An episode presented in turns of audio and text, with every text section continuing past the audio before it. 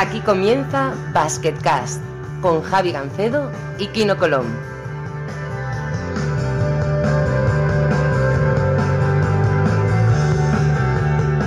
Hola a todos y bienvenidos a Basketcast. Soy Javi Gancedo. Como siempre, con nosotros está Kino Colón. Kino, ¿qué tal? ¿Qué tal, Javi? ¿Cómo estamos? Otra vez MVP de la Liga Griega. Estás que lo petas. ¿Qué, qué está pasando? Es impresionante. ¿eh? Estamos finitos. Estamos... O eso o que la liga es muy mala. No, no, no. Estamos... Nah. Que estoy, la verdad que estoy finito. Ahí últimamente estoy bien. El equipo también me está ayudando. Yo creo que desde que ha llegado Curro pues aquí como entrenador, pues eh, estamos jugando un sistema pues más parecido a lo, a lo que jugamos en España y también me está ayudando. Y nada, muy contento porque parece que vamos a tener factor campo en cuartos de final y meternos ahí en semifinal e intentar luchar contra, contra los dos grandes. Antes de presentar a nuestro invitado, eh, quería preguntarte por Keith Langford. ¿Cómo está el de forma? Porque claro, ya tiene una edad, pero supongo que la muñeca la tiene intacta, ¿no? Eso, eso es impresionante, porque es verdad que, que llegaba con 10 meses, 10, 11 meses de, de, inactividad, de no poder incluso correr, y el tío tenía, necesitaba un par de meses aquí en, en Grecia para ponerse bien, pero es que tiene tanta clase que, que, al final los puntos se le caen de las manos, y aunque aún no está al 100%, yo creo que al playoff llegará muy bien, pero ya muestra detalles de calidad que, que bueno, al final máximo anotador de la Euroliga, un par de años creo que ha sido, pues eso no, no lo puede hacer cualquiera. Totalmente. Bueno, abrimos otra vez la conexión japonesa de Basketcast. Tuvimos en el pasado un par de veces a David Doblas, que igual lo volvemos a invitar. Yo creo que sí, ¿por qué no? Y también tuvimos a, a Seba Saiz. También tuvimos a, a, Pablo Aguilar antes de que fuera a Japón. Y hoy tenemos el placer de tener a Luis Gil, entrenador del Shiga Lake Stars. Luis, ¿qué tal? ¿Qué tal? ¿Cómo estás? Encantado de estar contigo, Javi, por supuesto, con el finito de Kino también. Bueno, ¿qué, ¿qué, tal de momento? Pues ya, ya, llevas allí desde 2019. Eh, ¿Qué tal la experiencia en Japón, así en líneas generales? Eh, país muy distinto, pero una vez que te adaptas, supongo que es fabuloso para vivir, ¿no? Pues la verdad que sí. Te digo, Javi, es una experiencia, como yo digo, no solamente de baloncesto, sino a nivel personal increíble. Y aunque lo único ha sido un poco que he coincidido mucho con el tema del COVID, ¿no? Que es un poco lo que trastoca un poco que pueda venir gente a verte, que puedas ir y venir con facilidad, porque aquí lo llevan de una forma muy estricta y ha habido mucha cuarentena. Ese es el único pero. Por el resto, eh, tanto el baloncesto, que yo creo que se va a convertir en una de las mejores ligas del mundo, si no es ya económicamente la tercera liga que hay ahora mismo, y espero que también deportivamente se convierta. Eh, en el nivel personal, la verdad que la vida aquí es, es muy buena, porque es como digo yo, el occidente-oriente, ¿no? Porque el occidente de Asia, porque es como si vivieras en Estados Unidos con la cultura un poco oriental. Totalmente bueno. Vosotros dos os conocéis desde hace mil años, ¿no? No sé cuál sería el primer contacto que tuvisteis como jugador y entrenador. Bueno, te cuento yo un poquito, ¿no? Yo aquí no lo conocí primero a través del vídeo, porque cuando yo iba a llevar la selección sub-18, esa generación no había quedado muy bien en el campeonato cadete anterior y estábamos un poco preocupados en la federación con la búsqueda de un base que nos generara, sobre todo, que tuviera un poco de talento. Y un entrenador me mostró un vídeo de Kino, como yo decía, no estaba finito como ahora dice, esa época estaba un poco menos finito, pero tenía un talento y jugaba el pick and roll increíble. O sea, yo me acuerdo perfectamente, y además recuerdo perfectamente el partido, que cuando lo vi dije, joder, qué bueno es este tío jugando el pick and roll, ¿no? Eh, hablé con la federación, hablé con Ángel Palme, que era el director deportivo, y le dije, mira, he visto un jugador que yo creo que nos puede ayudar a dar un salto de calidad e intentar luchar por las medallas en el europeo. Y bueno, pues a partir de ahí fui a verlo, su entrenador, la verdad, que, que intentó eh, ponerme todas las facilidades para verlo y decidimos, pues, eh, llevar a Kino a, al Mundial oficioso que se jugaba en Mannheim, en Alemania, eh, que se juega después de Navidades, que es el Mundial Oficioso, que juega ahí Magic Johnson, Dasi Pretovic, Nowitzki, o sea, es un, torneo que han jugado los mejores jugadores del mundo y llevamos ahí a, a, a, Kino. Kino, yo creo que tú nunca habías estado en la selección, nunca, ¿no? En ninguna, en nunca había estado en la selección, nada. y es más, las últimas dos eh, selecciones catalanas incluso me habían cortado en el, cuando habían 15 jugadores, pues el último corte había sido yo de los últimos dos o tres años, entonces, claro, si no iba la catalana, la española ya era una locura pretender ir. O sea, no, no, no había estado ni seleccionado.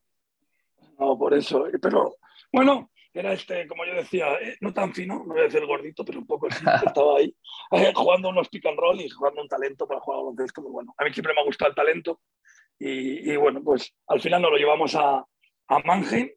Eh, eso sí, con un médico asistente continuamente, porque cada cinco minutos había que cambiarlo para que no muriera de un ataque al corazón. Yo me acuerdo perfectamente porque es que físicamente eh, la verdad que tenía ese talento, pero le faltaba el físico.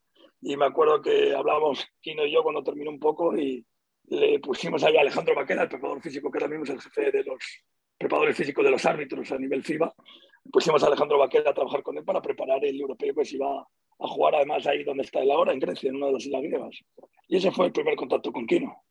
Sí, yo me acuerdo del, del, plan este, porque en el torneo este es verdad que, que, era mi primer torneo, pero ya jugué, estuve bastante bien, pero claro, era verdad que no podía jugar más de 4 o 5 minutos seguidos, o sea, que me ahogaba, era, el, el, ritmo de competición era completamente diferente.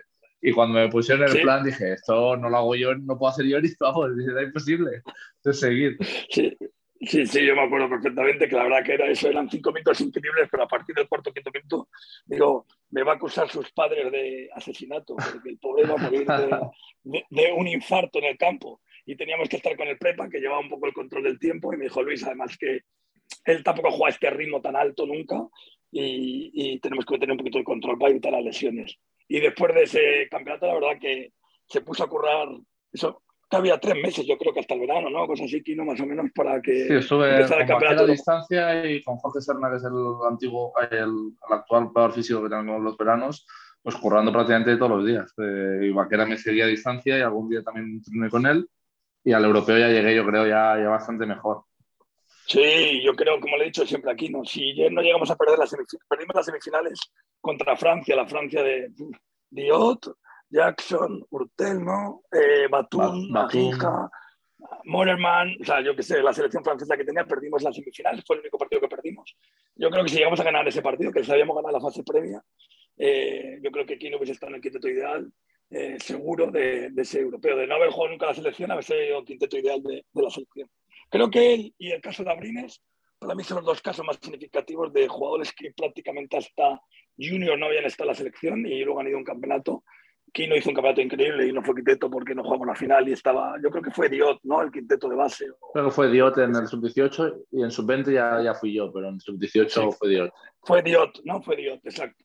Y Alex Abrines fue otro ejemplo de los que no había ido a la selección y, y lo llevé al Campeonato de Europa también, que jugamos en, eh, contra Serbia la final, que jugamos en Polonia y aparte de ganar el campeonato fue MVP. O sea, son para mí de los casos más excepcionales, ¿no? De jugadores que aparecen, que muchas veces los jugadores, los chicos se creen que una vez que ya no están en el máximo nivel a los 18 años, ya no van a llegar. Pues mira el ejemplo de, de Kino o de Alex. Sí, a veces pasa. A veces pasa que, que, un jugador es lo que llaman los americanos un late bloomer y todo lo contrario. A veces que jugadores lo petan en juniors y luego no llegan a tener una larga carrera como, como, como jugador profesional, ¿no? Estas cosas sin duda pasan, ¿eh? Bueno, eres entrenador de vocación, ¿no? Porque no hay ninguna referencia del Luis Gil jugador, ¿no? no, no, no de hecho, con menos de 30 años ya estabas entrenando en, en, EVA, ¿no? Sí, porque era muy malo, Javi. Entonces hay que saber tus limitaciones, hay que saber tus limitaciones en la vida clarísimas, ¿sabes? Y eso es algo importante. No, yo jugué hasta en Liga EVA cuando era la segunda división. Eh, jugué en Madrid con Javi Juárez, eh, de compañero además. Estuvimos jugando hasta ahí, pero yo a los 23, 24 años tenía alguna oferta para esto, para Liga EVA, para ganar nada, dos duros. Yo preferí seguir estudiando, acabar mi carrera y ya había empezado a entrenar desde los 16 años, 17 años a chavales. Y a los 23, 24 años preferí entrenar, seguir jugando en la universidad a cambio de un máster, a cambio del doctorado y no tener, ¿sabes? En vez de irme fuera a, a por, por, una cantidad que yo creo que no, yo no iba a ser jugador de baloncesto. Y, y como tú dices, me encantaba, casi me, un momento a los 24, 25 que me gustaba mucho más entrenar que jugar, que eso es muy difícil para uno que juega baloncesto y me gustaba mucho. De hecho, te de reconocer que no he jugado ni un partido de baloncesto, yo creo, desde los 27 años. No he vuelto a jugar nunca, porque aparte, creo que al final, como tú dices, como te he dicho, hay que saber tus limitaciones. Yo creo que cuando estás bien físicamente, como ahora se ponen a jugar mis hermanas y todo esto, se ponen a jugar los over 40, a mí me da pánico.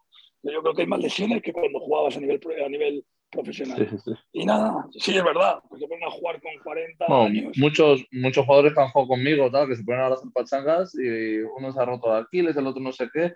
Y, o sea, que no, al final no estás entrenado, no estás preparado para, para hacer las cosas que hacías antes y tú te crees que aún eres alguien una bestia. Sí, mi prima ahora ha jugado también, que mi prima ha jugado al baloncesto bastante a buen nivel. También ahora la pobre se ha roto el ligamento cruzado el over 40 de Sevilla. Porque al final eh, no es solamente que tú no estés, es que tampoco los demás están. Y cuando uno cree claro, que va a llegar a taponar, no llega, llega tarde, se te mete debajo y te ha roto, un, te ha roto el ligamento sí. de la rodilla. Y yo por eso a los 27 dije, mira, ya no, esto, como tú sabes, Javi, tampoco, me, mi idea era dedicarme a ser entrenador profesional nunca. O sea, no tenía eso en la cabeza tampoco, me encantaba. Para mí era como al que le gusta jugar al pádel o jugar al tenis o jugar al golf. y me encantaba y me dedicaba a ello y me gustaba mucho, lo compatibilizaba. Yo después de estudiar entré en, ban en bueno, en Caja Madrid en aquella época, en Bankia, y compatibilizaba por las mañanas hasta las 3 de la tarde el banco y por la tarde entrenaba, siempre entrenado, igual que la selección. En verano me iba un mes con la selección y un mes me lo pedía de empleo y sueldo para estar de vacaciones con mis amigos, con mi mujer, con mi familia, eh, depende de la época. Por eso no era algo que tenía en mi cabeza, que surgió de pronto en un momento dado de mi vida y tomé la decisión de dejar el banco y, y ser entrenador profesional. Sí tenía la vocación de entrenar, pero entrenar por hobby, pero no ser entrenador profesional. Yo no tenía esa, e, esa idea en mi cabeza nunca. Sí, tenemos muchas cosas en común, Luis y yo. Los dos somos sevillanos, los dos éramos muy malos jugando al baloncesto y, los dos teníamos el baloncesto. ¿Tú, ¿Tú, sigues jugando, Javi, que te veo ahí en las redes sociales. Yo que va, voy a, voy, a tirar una hora a la, semana, pero, pero aquello es un atentado terrorista al baloncesto. O sea, es, es terrible porque voy solo. Si no, el, el, que, el que fuera a recoger pelotas tendría que llevar casco o algo así, vamos. O sea, es, es terrorífico. No, pero y luego, bueno, eso, los dos empezamos como, como un hobby que fue a más. Y yo he acabado en la Euroliga y tú has acabado como entrenador profesional y, medalla de oro en, unos, en un campeonato del mundo, que eso no lo puede decir prácticamente nadie. Y, quería hablar un poquito de eso, si os parece, porque, eh, bueno, no sé, eh, ¿os acordáis de alguna intrahistoria? Bueno, vivirlo como entrenador tuvo que ser apasionante, ¿no? Sobre todo desde la victoria de Serbia para adelante, ¿no? Bueno, tú me estás hablando de eso ahora y a mí se me pone, te lo prometo, la piel de gallina. O sea, es algo increíble, ¿sabes? O sea, como tú dices, eh, yo no, mi objetivo era ser entrenador profesional y al final acabas siendo campeón del mundo, ¿no? Eh, con tu selección y con un campeonato que nunca eras a priori favorito para ganar ni casi una medalla, ¿no? Y ser campeón creo que si hubiese apostado mucha gente eh, dinero, se, se, hubiese hecho rico ¿no? con nuestro campeonato, ¿no? con ser campeones del mundo en ese campeonato, que Serbia tenía un equipo increíble, ¿no? Estados Unidos, Australia, Italia, Francia, la verdad que había grandes selecciones. Y tú has dicho además una, para mí te voy a decir lo que más destacado del campeonato, luego que aquí no te cuente que lo, desde dentro del vestuario. Pero para mí como entrenador ha sido una experiencia increíble la transformación de un equipo en un momento dado, ¿no? O sea, la todo fue muy bien, eh, trabajando como siempre vi la selección, tocaron de la familia, pero es verdad, trabajando muy bien, cada uno su trabajo, todo perfecto. Empieza la primera fase y tú ves que los jugadores, bien, yo el entrenador de, de, defensa, Sergio divide ahí un poco los roles, entrenador defensivo, entrenador ofensivo, y yo veía que cuando hacía el scouting del equipo contrario, bien, los jugadores sí, vale, te atienden, cómo juega este, el de Irán, vale, pero te miran como diciendo, vale, vale, cuéntame lo que tú quieras, pero pero vamos, que vamos a ganar, que vamos a, se ríe Kino, claro, cuéntame lo que te dé la gana, pero vamos, que a estos de, a estos de Irán, a estos de Puerto Rico, con todos los respetos, ellos dicen, nosotros no te preocupes qué tal. Pero de pronto eh, vamos a la fase de grupos, la segunda fase que era muy importante porque estaba Italia con un equipazo y estaba Serbia y nosotros, y uno de los tres se quedaba fuera de poder jugar ya por las medallas directamente, o sea, te juegas muchísimo. De hecho, nosotros empezamos a preparar esos partidos tres meses antes, porque sabíamos perfectamente que eran los partidos importantes. Empezamos a ver eh, partidos de Italia y de Serbia tres meses antes del Campeonato del Mundo para prepararlo. Sergio nos encargó que el objetivo era preparar esos dos partidos eh, con una prioridad absoluta. Y ves que los jugadores se transforman, porque esas charlas que tú hacías sobre el scouting del equipo contrario, en la que tú dices lo que hace el equipo, se convierte en una interactuación con los jugadores, en que ellos empiezan a proponerte soluciones, a ayudarte a tomar decisiones, a decirte que ellos conocen mejor cómo Bellinelli sale por este lado, otros que mejor yo que defiéndele así en este punto, es mejor esto y se saldrá del partido, y te van dando eh, inputs, datos eh, que te hacen crecer como equipo. Y esa transformación es que fue increíble. Kino, que además... Increíble, fue increíble. Aparte, aparte de lo que dices tú, que aparte de ser muy buenos jugadores, eh, tácticamente y pues, en estos detalles, al final pues era un equipo muy bueno. O sea, la sabiduría de ese equipo, la IQ de, la selección española, por mucho que tuviéramos menos físico tal, había jugadores ahí muy, muy, muy listos. Entonces, al final, eh, en, esta, en estas charlas era como... Sí que yo también lo noté el, el, cambio este de ahora es la época que nos tenemos que poner al tope al 100%, o sea, sin excusas, y parecía una máquina eso de que, que parecíamos imparables luego al final, pero todo empezó con la, un día que dijeron, venga, ahora empieza lo, lo bueno, lo divertido. Y ellos, es lo que digo, siempre tienen esa mentalidad ganadora y este, este gen ganador que se convierten y, es algo que yo aprendí y intento transmitir ahora con, con, los equipos que estoy, pero que fue increíble, fue increíble. Sobre todo, Kino, hay tres jugadores que yo, bueno, algunos los entré en categorías inferiores, ¿no? Como Ricky, ¿no? Eh, como Sergio Yul, ¿no? Como Rudy. Y, bueno, a Rudy y a Mark, que no los había entrenado, ¿no? Y fue increíble cómo esos jugadores, eh, es que esas, esas clases, porque para mí eran clases, no, parece que el, que el profesor tiene que ser el entrenador, pero al final eran en las dos direcciones, ¿no? Como tú vas aprendiendo y ellos van escuchando del scouting que tú vas haciendo, del análisis numérico, porque hacemos análisis de estadístico, numérico, de todo tipo, y cómo al final esa interactuación entre ambas partes te hacen tomar increíbles decisiones que hacen que crezcas como equipo, pero es que además fue como si le hubieras dado un botón de encendido. Y el equipo se transformó y como tú dices, los partidos contra Italia y el partido contra Serbia, para mí, mira, el otro día eh, juega aquí el entrenador nuevo aquí de, bueno, el que tiene este año Sebas aquí, es Pavicevic, eh, entrenador serbio, y una vez que fui a ver a él y hablando con él me dice, oye Luis, me tienes que decir algún día que defendisteis contra Serbia en el Mundial. Y le digo, pues ni yo sé, casi, entre bromas, ¿no? Porque hicimos de todo, ¿sabes? Eh, mixtas ahí en el fondo contra, eh, en la línea de fondo, de pronto hacíamos, hombre, sacamos de quicio a Jokic totalmente que al final eh, le expulsaron. O sea, hicimos cosas que además los jugadores tomaban decisiones que hacía que los propios jugadores serbios que habían ganado de 25, 30 todos los partidos salieran totalmente del partido. Y no solo es que ganáramos, es que además dominamos el partido desde el minuto 1 hasta el minuto 40. Y fue un poco una experiencia para mí como entrenador única. Esa, esa es una experiencia única en mi vida. Hombre, ¿qué puedo decir? Eh, yo como aficionado viéndolo desde fuera, Aquí la sensación que había, la sensación que había en España era que, bueno, primero jugabais contra Serbia, luego contra Italia. La sensación era como que deberíais tomarlo tranquilo contra Serbia e intentar jugar a la clasificación contra Italia. No, creo que fue al revés, ¿eh? No, no, no, no fue, al revés. fue al revés, Javi. ¿Fue al revés? Javi, seguro. Ah, de hecho, pues. para nosotros, para nosotros el partido de Italia era como la final, ¿sabes? Porque eh, el partido de Italia en verdad se suponía que Serbia se iba a meter, entonces, el partido de la final nuestro desde hacía tres meses era el primer partido contra Italia, que además íbamos perdiendo de cinco a falta de cinco minutos. Sí, sí, sí, se, nos complicó bastante más que, el otro. Sí, porque además Italia, la forma de jugar para nosotros era más complicada, ¿no? Porque jugando con Galinari de cinco abierto, jugando de pronto la tomé de tres al poste. O sea, ellos tienen muchas combinaciones de hacerte muy difícil el partido. Cierto. Y la verdad que lo lleva. Sí, porque son mucho talento, juegan muy abiertos y para nosotros era complicado. Y al final, la verdad, que, el partido lo ganamos en los últimos 3-4 minutos de partido. Y el partido de Serbia era más para evitar los cruces malos.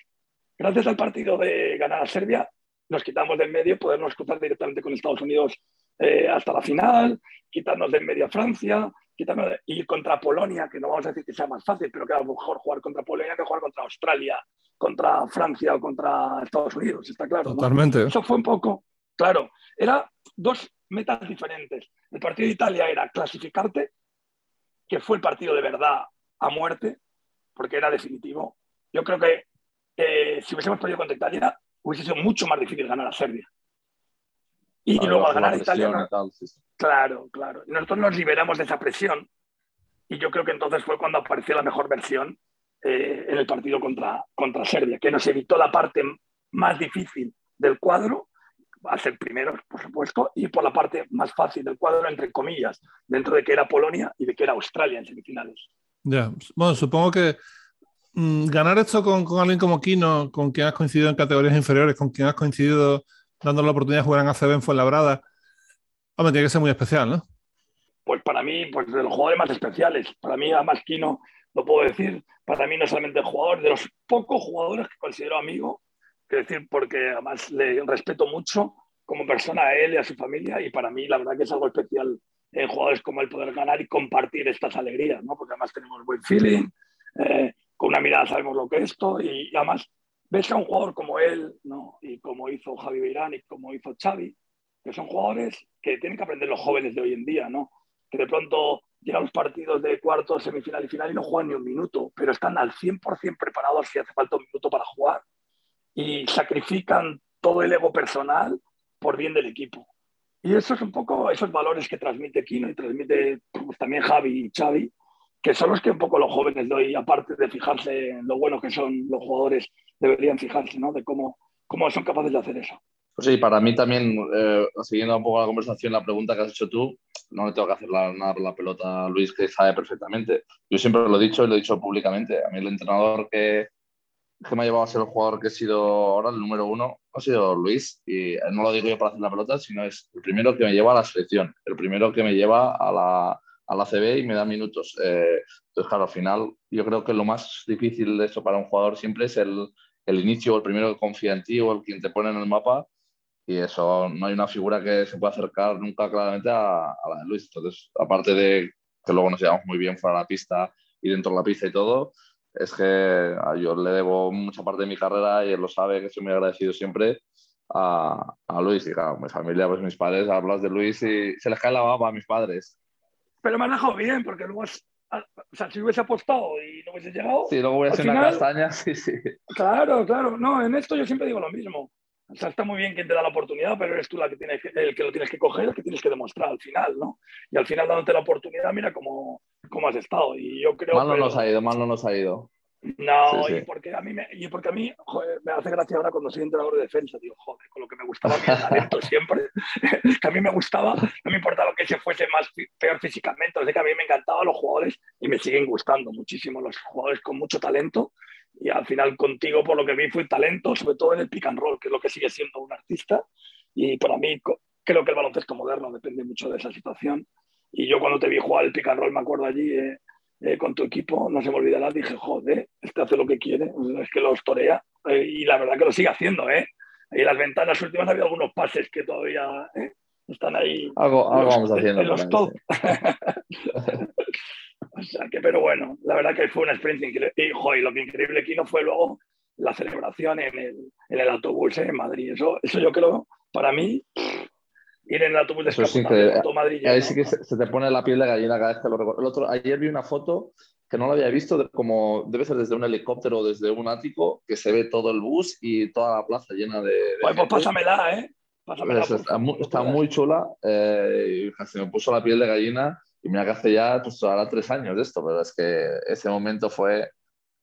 Increíble, increíble. La plaza de Colón llena con el autobús, luego toda mi familia allí a, pie, de, a pie de escenario, viéndonos allí, disfrutando como disfrutamos, la verdad que fue algo alucinante lo de ver la celebración en Madrid, eh, pero sobre todo de la gente, o sea, luego nos lo pasamos bien, yendo todos ahí al chiste, pero sobre todo la celebración de la gente, compartir en el autobús, es que había gente por todas partes y sobre todo cuando llegas ya a la, a la, castellana, que yo vivo en Madrid, soy sevillano y seguiré sevillano ahí a muerte, ¿no? Pero también soy madrileño de adopción y estar en Madrid, también la ciudad en la que vives, con toda la gente eh, apoyándote, yo creo que en el baloncesto, salvo me imagino que en el, mundial, en el otro mundial no ha habido tanta gente en la calle para un título de baloncesto como hubo en el momento, ¿no?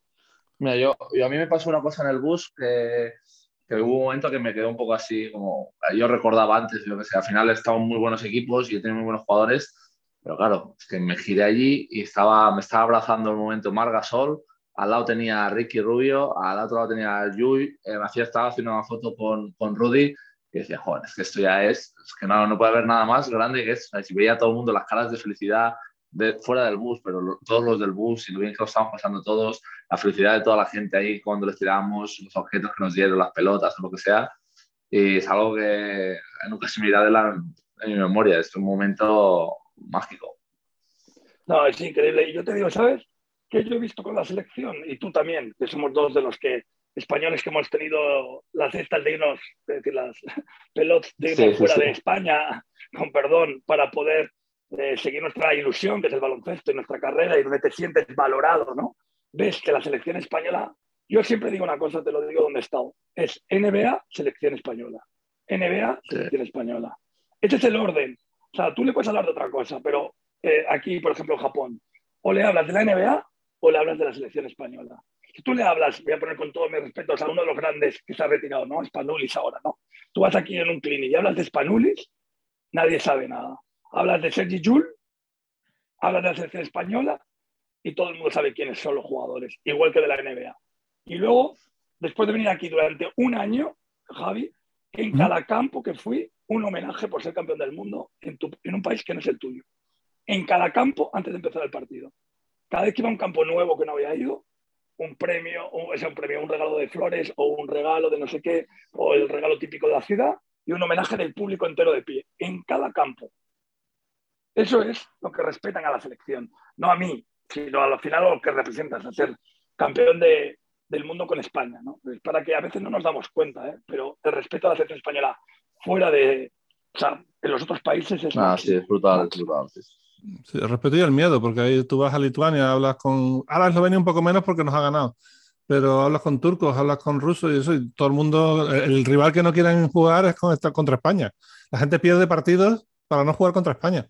Y eso no se, no se consigue de un día para otro. No, yo creo que no. Es que, pero es que ya llevamos muchos años, ¿no? Es el mundial este, el mundial anterior, toda medalla en medio, subcampeón de los Juegos Olímpicos, medalla de bronce de los Juegos Olímpicos. Es que en los últimos años eh, salvo esta última Olimpiada, prácticamente no nos hemos bajado casi del podio ninguna vez.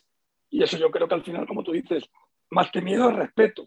O sea, miedo, por supuesto, pero me refiero en plan respeto. Incluso tú dices de Eslovenia. Yo creo que Eslovenia hubiese elegido cualquier otro rival que jugársela con, con nosotros, salvo Estados Unidos. ¿no? Porque saben que España luego tiene una cosa que no tienen los demás países para mí, que es el carácter competitivo. ¿no? O sea, yo siempre digo que el español a la vista nos vemos con Kino, no es el más grande, no es el más alto, no es el más atlético, no es el más tal, a lo mejor técnicamente no es el mejor, pero es el que mejor lee baloncesto y el más competitivo, el jugador español. Eso yo es algo que tengo muy claro con los jugadores españoles.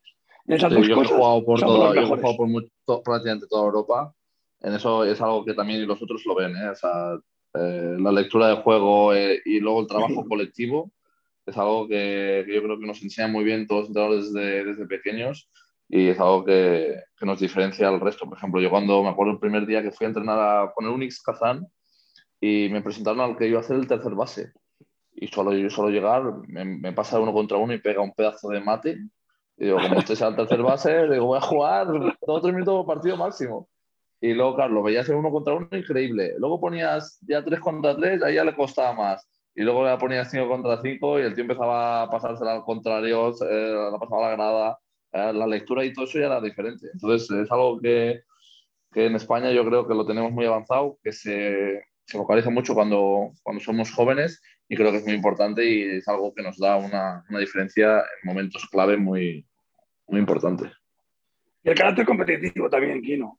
Sí, no, no, sí, eso, eso, eso, lo llevamos. Competís muy bien. Desde pequeñitos está el campeonato mini el campeonato mini de selecciones, el campeonato de clubs. Estáis compitiendo desde pequeños, ¿sabes? Yo lo veo aquí en Japón, que no compiten. O sea, y al final ese carácter competitivo te falta cuando llegas a la máxima competición. Y no competitivo solo de entrenar, ¿vale? Que eso, la ética de trabajo, de entrenamiento la tienen en casi todos los jugadores, ¿vale? Profesionales de todos los países. Es a la hora de ganar, de competir. Ahora es cuando hay que competir bien. En el partido importante, en el cuarto cuarto, en el último tiro, Claro, cuando vas 20 arriba, cuando empieza la pretemporada, está bien competir, pero sobre todo hay que competir el día, el día que hay que competir, ¿no? Como hablábamos antes, ¿no? De la selección, el día de Italia y Serbia, ¿no? En el Mundial. Bueno, cambiando de tema, aunque esto del Mundial está muy bien, eh, quería preguntarte sobre, bueno, claro, estás en Japón, eh, sabemos del respeto a los jugadores porque hemos estado con Doblas y con Sebas hablando de, bueno, de todo lo que se lía después del partido, pero claro, para un entrenador será más todavía. ¿Cómo son los postpartidos en Japón y el ambiente que hay en los partidos en general en la liga japonesa. La verdad que el respeto al entrenador es increíble aquí. Si no, yo ya no estaría en el equipo este año. No, lo digo de broma. Es un equipo bastante joven, con unas perspectivas de hacer un trabajo a tres años. El primer punto es hacer un contrato a tres años garantizado, cosa que en España es impensable. Eh, segundo, eh, ganes o pierdas cuando acaba un partido, aparte de que el público está dos horas antes estilo un poco Estados Unidos, consumiendo, comprando merchandising, todo el mundo lleva sus cosas, aplaudiendo y apoyando a tu equipo, acaba el partido.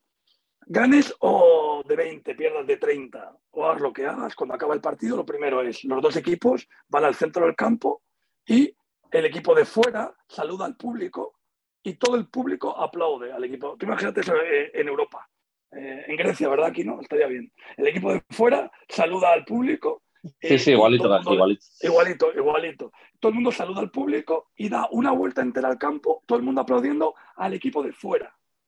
A continuación, el entrenador de casa coge el micrófono para dar las gracias a la gente por haber venido, por haber apoyado al equipo, hayas ganado o perdido. Tú imagínate en España, si has perdido como entrenador nueve partidos seguidos, coge el micrófono para hablar con el público. O sea, estaría increíble. Pues todo el mundo te aplaude al principio, al final, y después Va el capitán, hace lo mismo, agradece a todo el mundo haber venido, el apoyo, lo que quiere, luego se nombra un MVP del partido, no sé qué, y después se vuelve a saludar al público por parte del equipo de casa, y luego, ahora con el COVID, no, pero cuando no había COVID, vas por toda grada chocándole a todo el mundo, o sea, a todo el mundo, a, un pasillo, das la vuelta entera al campo, a lo mejor en el primer, ¿sabes? En la, primera fila y vas saludando a todo el mundo. Ahora, un poco a distancia, das la vuelta al campo entero saludando a todo el mundo. Y la gente te va dando regalos. Tú imagínate en España si pierdes 10 partidos seguidos, 8, los regalos que te iban a dar. Digo, lo digo de broma. y, perdiendo, dos, me matado tantos. Por eso, por eso. Pero a ver, que también a mí me gusta el carácter competitivo. A mí también me joroba en un momento dado aquí perder cinco partidos y parece que no ha pasado nada, ¿no? Porque mi carácter no me permite, ¿sabes? Hoy he perdido de 20 y tengo que saludar y decir que, que, no pasa nada, que qué bien, pues también me, eso tampoco va con nuestro carácter latino. Pero por otro lado, la verdad que el respeto, la educación y el apoyo a tu equipo es 100% siempre. Y eso es algo que también se agradece. También trabajas más tranquilo. Casi todos los jugadores extranjeros que vienen aquí no se quieren ir. Todos se quieren quedar, el 90%. Porque les pagan bien, les respetan y trabajan muy bien, pues al se sienten queridos.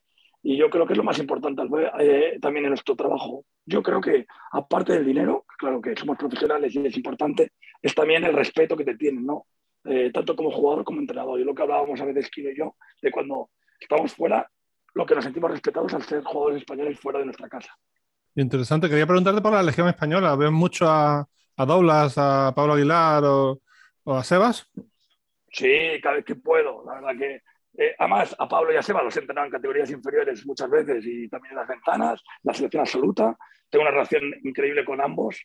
Los dos los he entrenado con, 16, a Pablo con 14 años, empecé a entrenarlo, y a Sebas con 15 y tengo una relación muy buena con ellos y cada vez que voy a, a Tokio intentamos cenar, ver los partidos, estar juntos. También está, y con David, que no le conocía antes. Bueno, David lo que pasa es que es un japonés ya aquí. Habla japonés. Impresionante. Sí, sí, pero... ¿Habéis visto el vídeo de Twitter que habla japonés o no?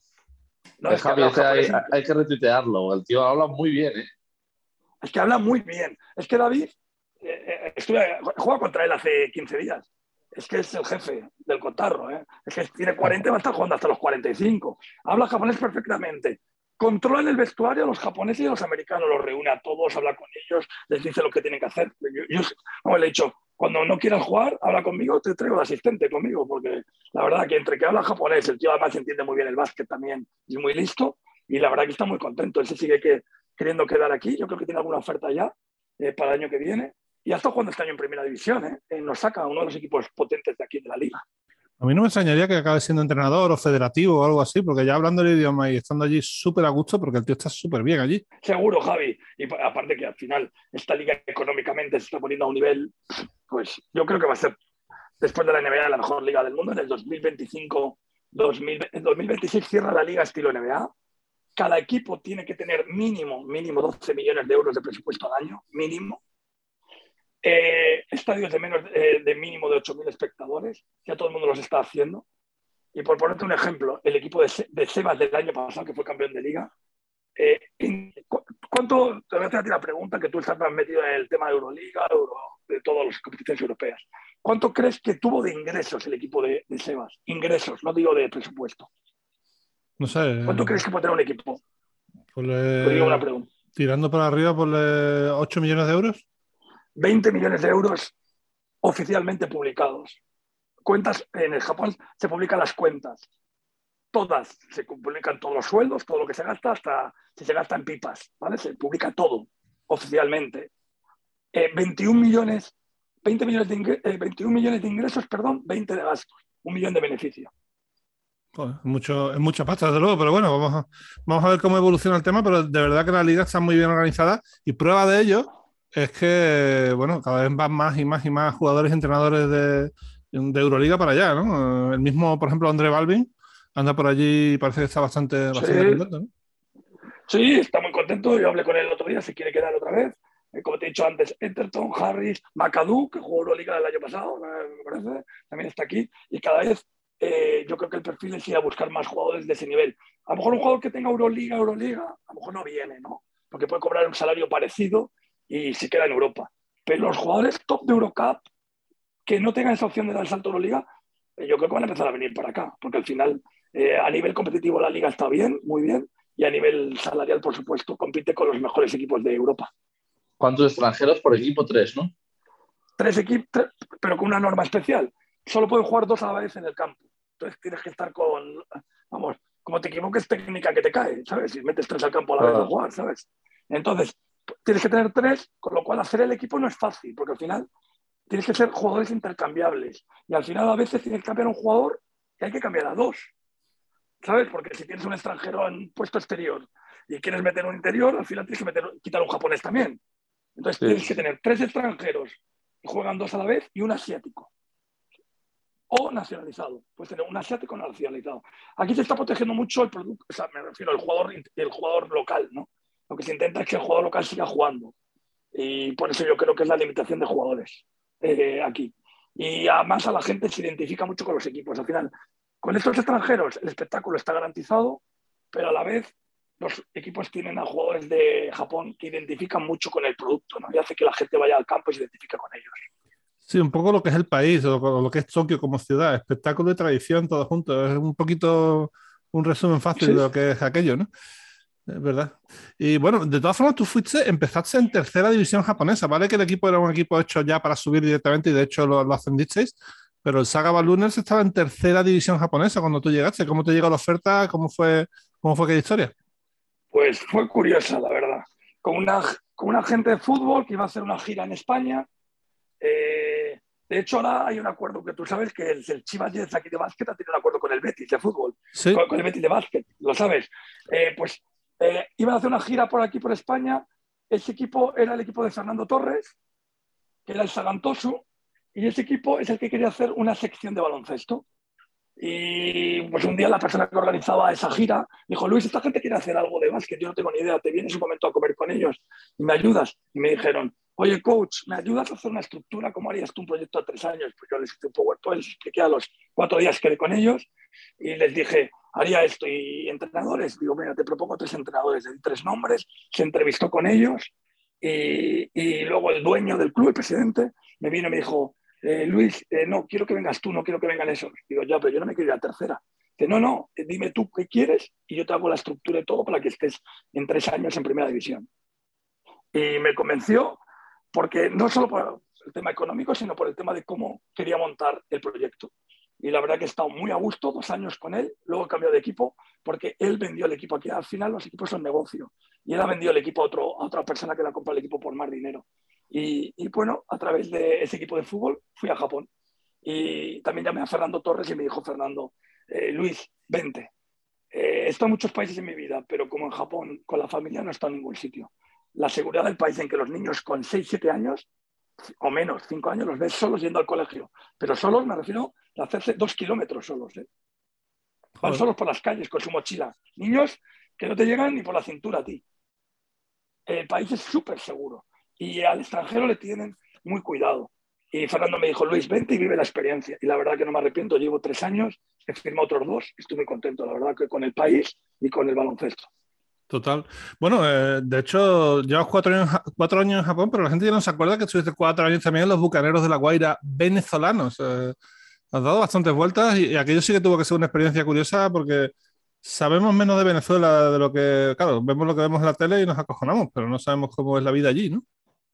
Bueno, ¿no? lo que tú dices, he pasado de justo el polo opuesto, ¿no? Lo que es Venezuela al Japón, diríamos que, es justo lo contrario. Japón, el orden, todo perfecto, todo esto, y Venezuela un poco, pues un poco ser flexible, vivir cada día, vivir el momento, no saber lo que va a ocurrir mañana. Y la verdad que son dos experiencias que te enriquecen. Y como tú decías, peligroso, pues te cuento una anécdota de Venezuela. Cuando llego a Venezuela el primer año a entrenar y voy a Isla Margarita a jugar un partido, y, y, me había llevado un ayudante español conmigo y estamos esperando en un centro comercial y me dice, vente conmigo fuera que voy a echar un cigarro, te acompaño, sí.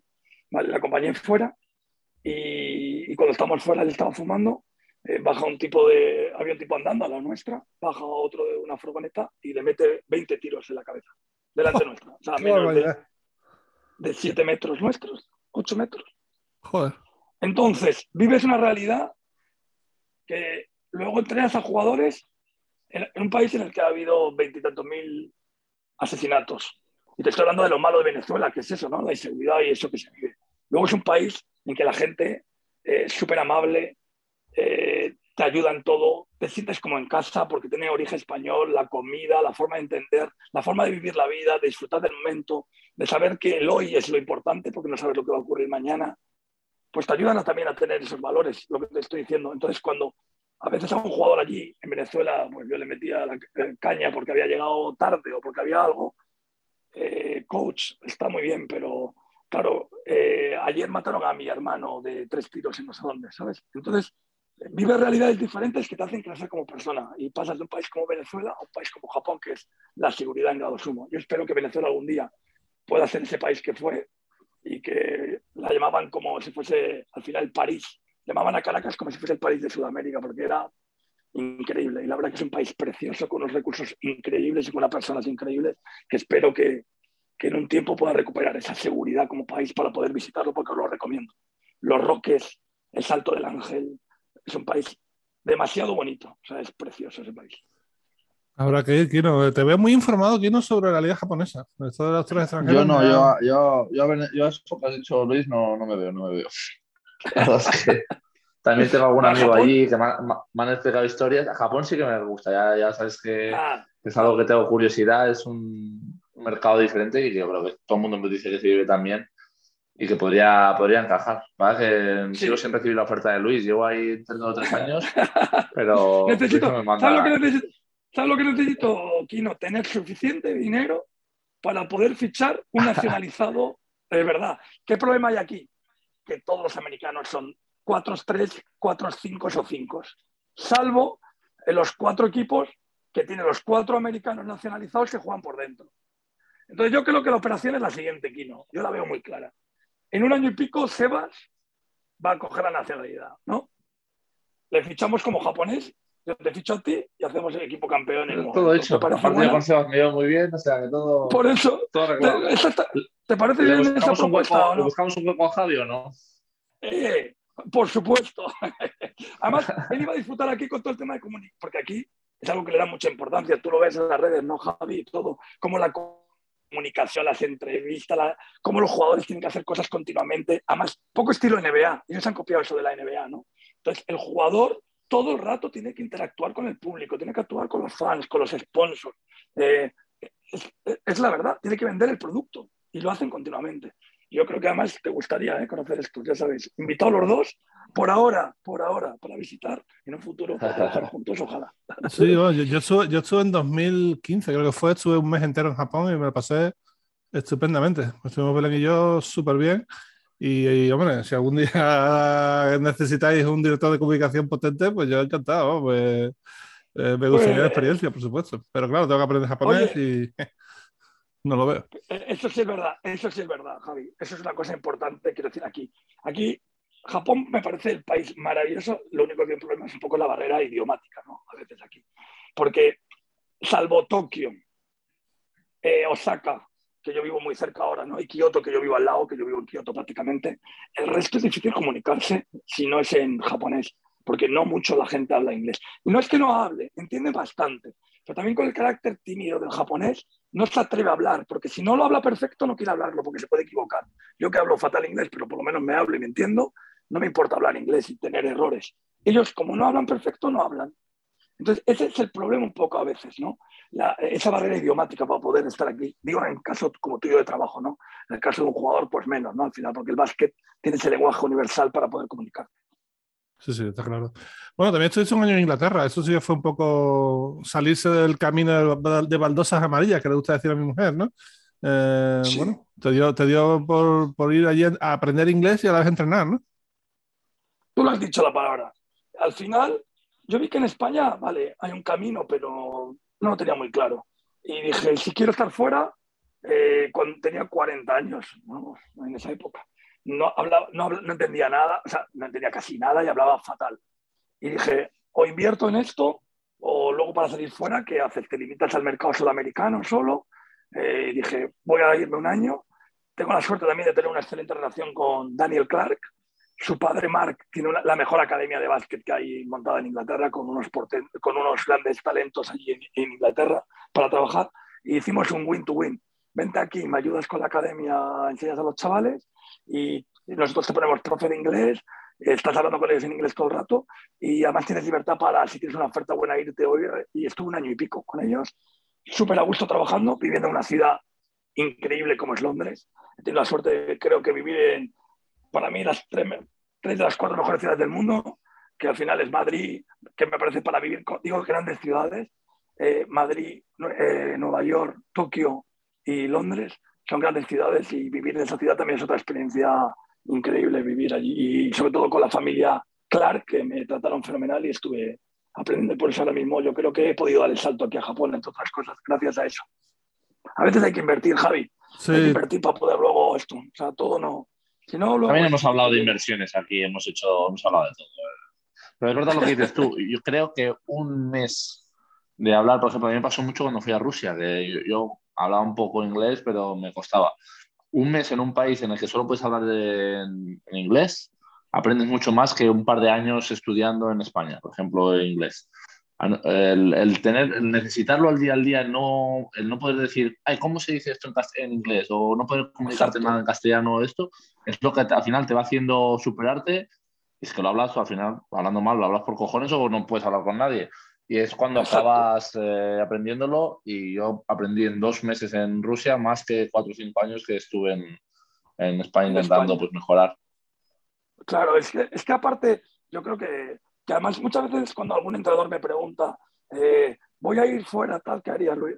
Digo, mira, si vas fuera y vas con tus hijos y tus hijos aprenden inglés, ya con eso has ganado dinero ya has invertido en la formación de tus hijos y la tuya propia para un futuro. Es decir, eh, me hablaba el otro día un entrenador español que quiere venir aquí a Japón, ¿vale? Y me dice, voy con la familia, digo, o sea, si lo metes aquí en un colegio internacional y tus hijos aprenden inglés al final durante el año entero, porque van a estar hablando inglés en el colegio internacional todo el rato, ya, eso es algo que tienen tus hijos para toda tu vida. mi, hija de, mi hija de cuatro años habla perfecto, pero perfecto es mucho mejor que yo. Claro, Papá, esto no se dice así, se dice así, hombre. bueno, perdón, verdad.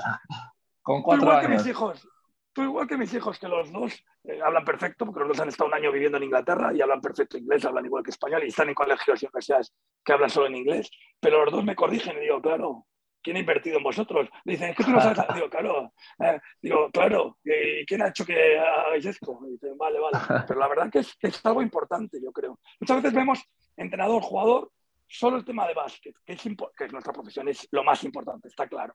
Pero esas experiencias de vida, esa formación que te da estar fuera, eh, otro idioma, otra cultura, otra comida, otra forma de entender la vida. Te he dicho en Venezuela que la vida vale lo que vale, en Japón que es totalmente diferente los valores de respeto y tal, yo creo que te hacen que vale mucho más dinero que otras cosas, ¿no? Para mí, por lo menos. Antes de pasar a las preguntas, que como siempre nos, las traerá gigantes del básquet, te quería preguntar, no hemos hablado de Fuenlabrada ni de Murcia, pero sobre todo en Fuenlabrada eh, se dio el caso de que trajiste por primera vez a la ACB a algunos jugadores. No solamente le diste la oportunidad de debutar aquí, ¿no? sino, por ejemplo, Gustavo Ayón creo que jugó la primera vez contigo, Brad Olison creo que jugó contigo, Christoph Walters creo que vino a jugar también contigo. Eh, bueno, es un pequeño orgullo que tienes, ¿no? De haber sacado muy buenos jugadores y, y meterlos en ACB, ¿no? Yo, la verdad, que el primer año que entrenamos en el equipo, que yo no esperaba entrenarlo y estaba de jefe de cantera y al final yo llevé el primer equipo, pero sí que propuse al club el fichaje de Brad. Brad estaba jugando en, el Le Plata. Rosalía. Ya, sí, en Rosalía, por eso. Y a mí era un jugador que me encantaba yo le propuse al club ficharlo. Yo estaba en la, parte, en la parte técnica, eh, como asesor de, de la dirección técnica y llevando la cantera. Y luego al final tuve la suerte de entrenarlo. Y la verdad que fichamos a él, como tú dices, a Chris Walters, Saúl Blanco, que jugó fenomenal ese año también. Y al, final, al final de temporada vendimos a todos. La verdad que fue Labrada vendió a Brata al Madrid, aunque acabó jugando en Victoria. Eh, vendimos a Saúl a Málaga, a Chris Walters también. incluso vendimos a Antonio Bueno, que estaba con nosotros eh, en el equipo y se fue a, a, La Peña. Y la verdad que es un orgullo al final sacar jugadores. La verdad que al año siguiente, cuando vino Kino, fue un poco difícil porque tuvimos que reconstruir totalmente el equipo porque casi salieron nueve jugadores de doce. Entonces tuvimos que montar el equipo entero otra vez. Y eso fue un poco la dificultad del segundo año. Pero como tú dices, a veces como no solo es ganar, es conseguir que jugadores salgan para arriba, que consigan sus máximos niveles y que su carrera se, se, relance también es un orgullo, no solamente ganar partidos. Sí, fue una pena Antonio Bueno, pero, bueno, que vamos a hacer cosas que pasan en, en el mundo. Eh, no, pero, está, pero, está, bien, pero está bien ahora, ha hecho sus cosas, yo tengo relación con él, a raíz de todo yo he tenido muy buen contacto con él y, bueno, pues ahora hace otras cosas eh, y yo creo que él ha encontrado otro camino y, la verdad que le va bien y, espero que le siga yendo bien porque es una grandísima persona y que espero que le siga yendo muy bien. Sí, a veces no todo es el baloncesto, lo importante es ser feliz y si el baloncesto no te hace feliz, pues tendrás que dedicarte a otra cosa, tampoco hay mayor problema, ¿no? exactamente, hay que buscar cada uno su espacio. Claramente. Bueno, como decía, las preguntas, como siempre, en las tres gigantes del básquet, tenemos tres preguntas hoy. Eh, vamos a hacer la primera, que es para los tres. Y Kino, te pido por favor que contestes tú primero. Para los tres, ¿quién es el contacto más famoso o conocido que tenéis en la agenda del móvil? Es difícil, ¿eh? Es, difícil, sí. Eh, ah, yo diría, al final, si conocido lo cuentas como, como cuentas que, por ejemplo, le siguen en Instagram o followers y tal, pues yo diría que al final el que más debe tener, pues, eh, los Gasol o Ricky Rubio, ¿no? Los que, los que más deben tener porque sí que tenía algún, algún actor y tal, pero no algún futbolista, pero yo creo que yo te diría que, que los Gasol y Ricky, alguno de estos, creo que tengan más followers. Probablemente Luis, ¿tú qué tal? Bueno, aparte de los de básquet, sí, aparte de eso, sí que tengo una anécdota, aunque yo no lo tengo, ¿eh? porque lo quité de medio, pero yo me acuerdo cuando estábamos en Venezuela que el dueño de mi equipo, pues bueno, multimillonario, y organizó una fiesta allí eh, con concierto de varios artistas y, y, me dio el contacto de Maluma para tal. Y, eh, y, fue, digamos, no, es que voy a organizar una fiesta y viene Maluma, viene no sé quién. Digo, no me lo creo, Shakira. Digo, a la fiesta. Sí, sí, sí. Y, y organizamos una fiesta con todos esos actores eh, esos cantantes fue algo alucinante. Me dice, no, toma el contacto por si tal, habla con él para. Digo, vale, vale. Digo, vale, lo quito de en medio porque esto no, mejor no, esto, mejor no tenerlo. Eso como anécdota, ¿no? Y por supuesto la gente de básquet, ¿no? Que al final, como dice Kino, ¿no? Ahora mismo en el equipo he tenido este año a Obi Soko con casi dos millones y pico de seguidores en Instagram. Es que es muy famoso por el gran, hermano, ¿no? Hizo en, Exactamente. En Inglaterra. Ganó, ganó, el gran hermano de Inglaterra. Ah, yo pensaba que había quedado segundo, pero sí, sí, que el tío se había vuelto o a lo mejor me equivoco, quedó segundo, puede ser. Pero, es que el tío se había vuelto como, como, un supermodelo ahí o no sé qué, que era súper famoso. Total, total. Dos millones de seguidores. Y luego tengo ahora, también en el equipo, que este año parece que éramos los super Instagramers, como digo yo, joder. Tengo a, a Kiefer Ramena, es un filipino, sabes que en, Filipinas el baloncesto es por encima del fútbol y cualquier deporte. Es impresionante, sí. Es increíble, Javi.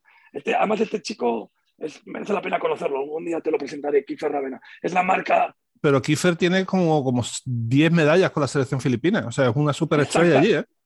Superestrella, súper buena gente. Es la marca de Jordan en Filipinas. Es un crack. Ahora mismo, el otro día regaló a todo el equipo, a todos los chavales jóvenes, regaló zapatillas. Eh, vino un chaval nuevo a, probar de 16 años, le consiguió, no sé, es, es un crack de persona. Y, y, es otro que en Instagram y no sé qué tiene miles de seguidores. Y ha firmado dos años más aquí con el club para estar los dos años que he firmado yo de contrato, él ha renovado. Y la verdad que es un jugador también que de los que merece la pena y otro gran influencer, como dicen hoy en día. Yo tendría que decir de, jugadores que no hayáis dicho, diría quizá Bogdan Bogdanovic, eh, con el que hablo más o menos a menudo, y con el que hablo prácticamente todos los días es con Darko Peric, el Sinki en la casa de papel, que ya estuvo en Basketcast. Ah, ese también lo tengo yo, sí, sí, es verdad. Este debe, tener más seguidores que, que, Mar, seguro. Darko Peric, es el tío que más baloncesto vende del mundo. O sea, se ve, tranquilamente se puede ver 12 partidos a la semana. O sea, un loco del básquet total. ¿eh? contacto y, estoy hablando con él en, una Copa del Rey. Estuvimos tomando un café, bueno, bastante, bastante rato y el tío es verdad que es un friki del básquet que lo controla todo, conoce todos.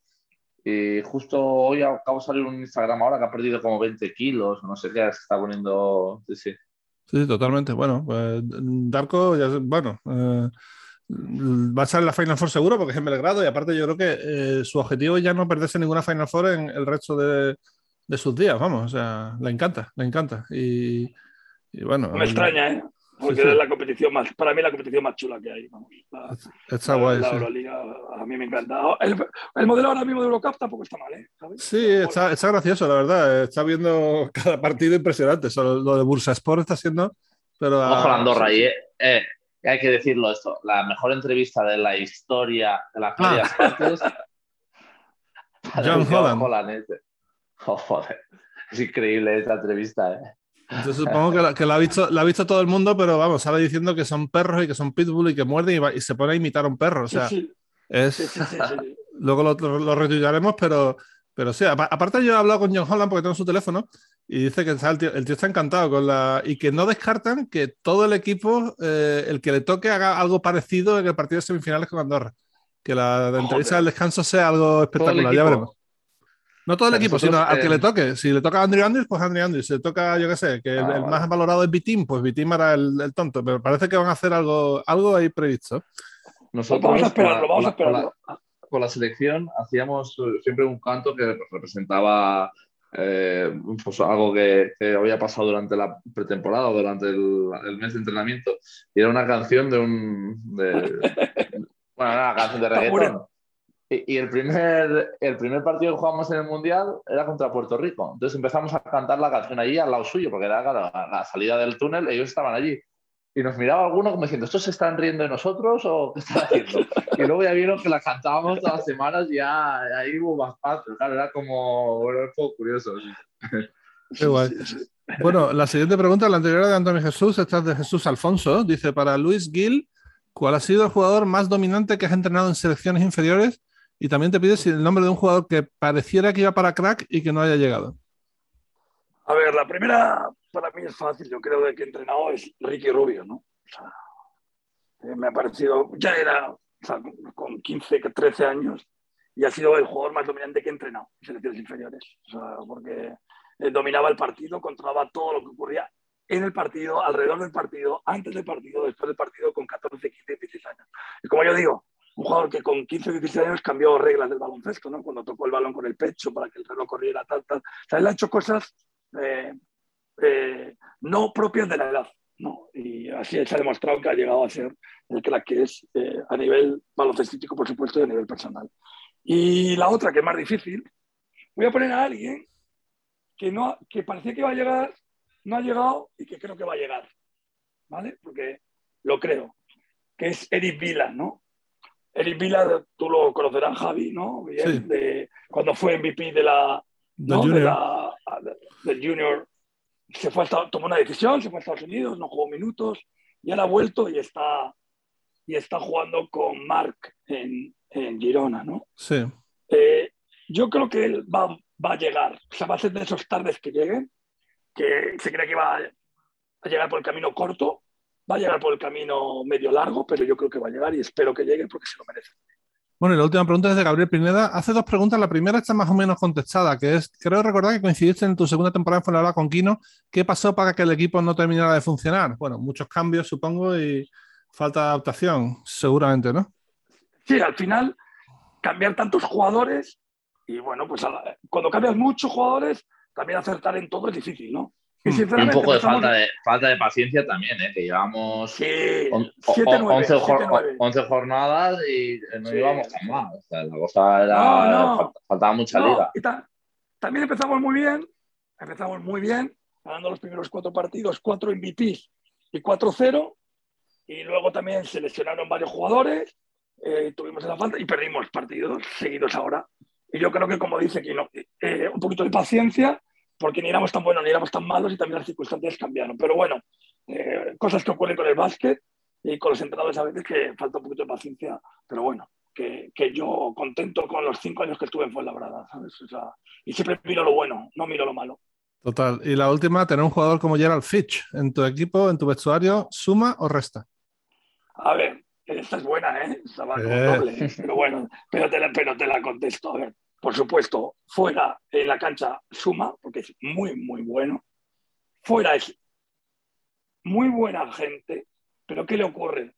Yo creo que cuando tú vives realidades difíciles, para ti lo que es importante, para otros no lo es. Te quiero decir, cuando te he dicho antes en Venezuela que llegar tarde o no, hacer no sé qué, a un jugador que estaba en Venezuela cuando matan a 25.000 personas al año por asesinatos y han matado a tu hermano, esto pues a lo mejor llegar tarde o hacer algo no es tan importante para ti. ¿no? Es un poco lo que pasa ayer. Y además yo hablé con él de esto. Tengo una relación excelente con él, a pesar de que en ese momento, pues, bueno, pues no hizo las cosas como debería hacerlas. Y, y yo hablé con él luego y además coincidí con él en Venezuela, jugando una semifinal de Venezuela que él jugaba con Germán Gabriel y yo jugaba contra él. Y yo creo que Gerald es muy buena gente y lo que pasa, pues eso, que ha tenido eh, unos momentos en su vida en que al final hay que darle valor a ciertas cosas cuando sobre todo estás en un equipo. Eh, y, bueno, yo creo que él maduró mucho y luego en Venezuela estaban muy contentos con él. Yo espero que le haya ido bien. No sé lo que ha hecho luego, la verdad. Pero desde luego, fuera de la cancha, él tenía que madurar y maduró. Y, y en la cancha, él era un crack es un jugador muy bueno. Era muy bueno, era muy bueno, ¿eh? Muy la primera jornada que hizo ahí, de, 41, de, los cuatro MVPs estos, se llevó dos. 40, sí, y 41 de valoración contra el Madrid, creo de memoria, ¿eh? que yo para la memoria todo siempre. Algo así, una borrada así, era muy bueno, tío. 40 de valoración contra el Madrid. Por eso, pero bueno, oye, que todo el mundo pasamos por épocas de que hay que madurar. Y además, además yo lo he hablado con ellos. Estas cosas además es mejor hablarlas directamente. Yo hablé con él y, y tengo una relación excelente con Gerard.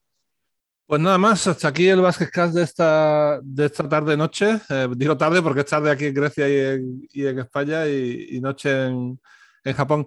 Eh, Luis, muchísimas gracias por pasarte por Basketcast. Eh, mucha suerte al Shiga Lake Stars, aunque os quedan muy pocos partidos, ¿no?